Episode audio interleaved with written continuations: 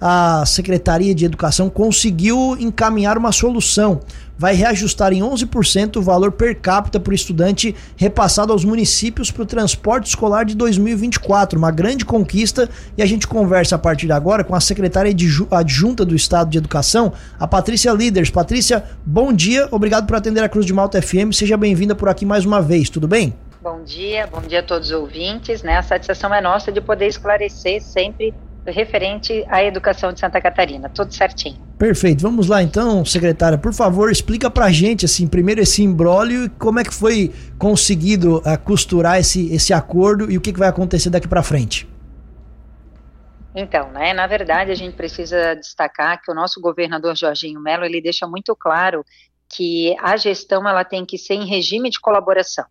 Então, é lá na ponta, são nos 295 municípios que acontece né, essa gestão, independente da rede ser municipal ou estadual, são estudantes de Santa Catarina. E é histórico esse acordo né, entre os municípios e os estados, a gente sempre calcula pelo IPCA, pelo INPC, e quando a gente teve a primeira reunião com a FECAM e com a Undime, eles solicitaram para nós esse valor. É claro que a gente precisa, né, junto à Fazenda, junto todo o comitê aqui do governo do estado, fazer números. E a gente conseguiu chegar no valor de 11% per capita. Então, assim, para que os ouvintes po possam entender hoje, o transporte ele acontece o mesmo ônibus com as crianças do estado e da rede municipal. E aí, esse valor para que a gente possa, né, o mais justo possível para cada município. Lembrando também, Tiago, que tem rotas diferenciadas, por exemplo, uma rota da rural, uma rota de um aluno com deficiência que precisa de um carro específico. Então, cada município, além desse 11%, pode apresentar a sua particularidade. Perfeito. A senhora falou que o pedido inicial foi de 11% das instituições, foi isso? Isso, é a primeira vez que o governo do estado consegue atingir o pedido que seja da FECAM e da Undime. A FECAM, né, que é o colegiado dos prefeitos, e a Undime, que é o colegiado dos secretários municipais de educação. Eu até lhe perguntei isso porque normalmente, né, secretária, numa negociação se pede um valor, aí a outra parte oferece Y e eles chegam num acordo no meio termo. E vocês conseguiram então chegar naquilo que havia sido pedido, deixando todo mundo satisfeito. Como é que, como é que se chegou a essa situação? É, eu volto a reforçar né, a preocupação do governador em atender os municípios, porque quando a gente repassa esse valor para o estudante, a gente não pode pensar no pagamento só da quilometragem. A gente tem que pensar, eu vou falar para você que eu sempre estive do outro lado, né, enquanto secretária municipal de educação de Blumenau por os sete anos é o custeio do pneu, do ônibus, de toda a manutenção. Então a gente tem que pensar no todo. A gente não pode pensar apenas no diesel, na quilometragem, né? Então o todo que tem que ser reavaliado. Então, com muitos estudos, né, com a diretoria aqui da administrativa e financeira da Secretaria do Estado da Educação, a gente conseguiu chegar a esse valor. E além né, Tiago, da gente conseguir chegar a esse valor, que foi o que eles solicitaram no início, a gente conseguiu também abrir a planilha. O que, que é abrir a planilha? Ano passado, em 2023, quando a gente assumiu, a gente abriu o diálogo.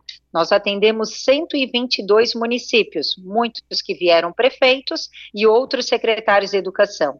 O que, que é abrir a planilha? É abrir a planilha aluno por aluno, per capita por per capita, para ver se eles não estavam sendo menos favorecidos. Esse também teve um acréscimo para a rede estadual, aqui para nós, no repasse. Por quê? A gente precisa olhar todas as diversidades, né? Nós estamos falando de realidades muito grandes.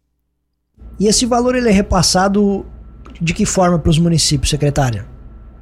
São nove parcelas né? Por isso a nossa preocupação hoje também vale ressaltar que os municípios eles recebem o PENAT. O que, que é o PENAT? É o Programa Nacional de Transporte Escolar. Esse PENAT é um valor que o governo federal repassa por estudante. Esse valor nem vem para conta do Estado, ele é automático já para conta do município. Então, nós estamos pagando nove parcelas, com esse aumento de 11%, e todo o PENAT que é o valor que o governo federal repassa por estudante do transporte escolar, vai direto para a conta do município. E esse valor reajustado já para esse ano, já para agora as parcelas próximas? Já, já agora a portaria já saiu, né? é para agora, já agora nesse mês, né? Por isso a gente sempre faz essas reuniões no início do ano para que os municípios possam né, ter esse repasse. E o governo federal também trabalha com as nove parcelas, né? Da mesma forma que é o PENAI, que é o Programa da Alimentação, é o PENAT, que é o do transporte. Secretária, de maneira geral, assim, agora vocês já com um ano à frente do, do, do, do um ano de governo, sempre início de mandato tem muita coisa para fazer.